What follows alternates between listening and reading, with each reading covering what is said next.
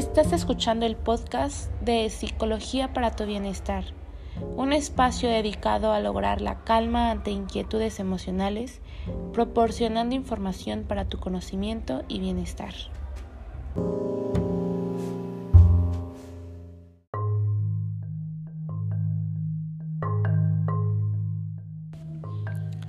Bienvenidos a todos, yo soy María Medina Salgado, estudiante de la preparatoria Alfonso García Robles y estoy muy emocionada por el tema que hablaremos el día de hoy, el cual todo va a ir dirigido a qué es la psicología deportiva, cuáles son sus características, enfermedades que trata, ejemplos y mucha información más que será de tu agrado.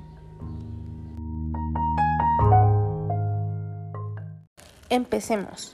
La psicología del deporte es la rama de la psicología que estudia bajo un prisma científico los procesos cognitivos, emocionales y conductuales a la persona en el contexto deportivo. Por un lado va a investigar cómo estas variables afectan el rendimiento físico y por otro cuáles son los beneficios del ejercicio físico en nuestro bienestar mental y físico.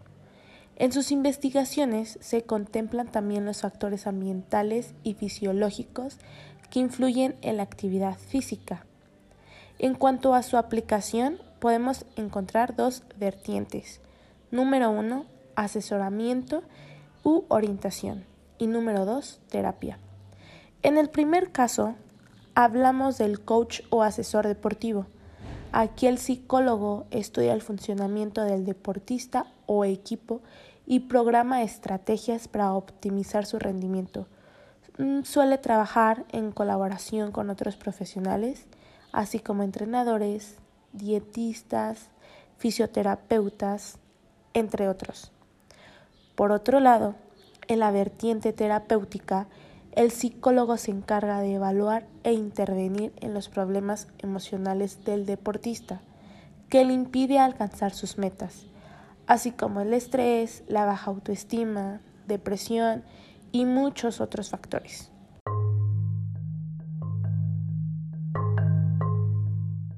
Si alguna vez te has preguntado, ¿cómo puedo ser un psicólogo del deporte? ¿O qué es lo que necesito para ser un psicólogo del deporte? 1. Contar con el grado en psicología. 2. Estar dado de alta en el COP. 3 haber cursado una formación de posgrado o máster, mínimo 400 horas, en psicología del deporte avalado por universidad o el COP. Y cuatro, en el caso de no contar con formación de posgrado, es necesario acreditar cuatro años de experiencia laboral en el área de psicología deportiva.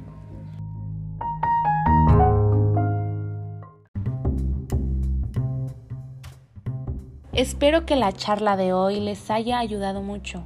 Les agradezco infinitamente que me hayan escuchado y les deseo siempre lo mejor de lo mejor.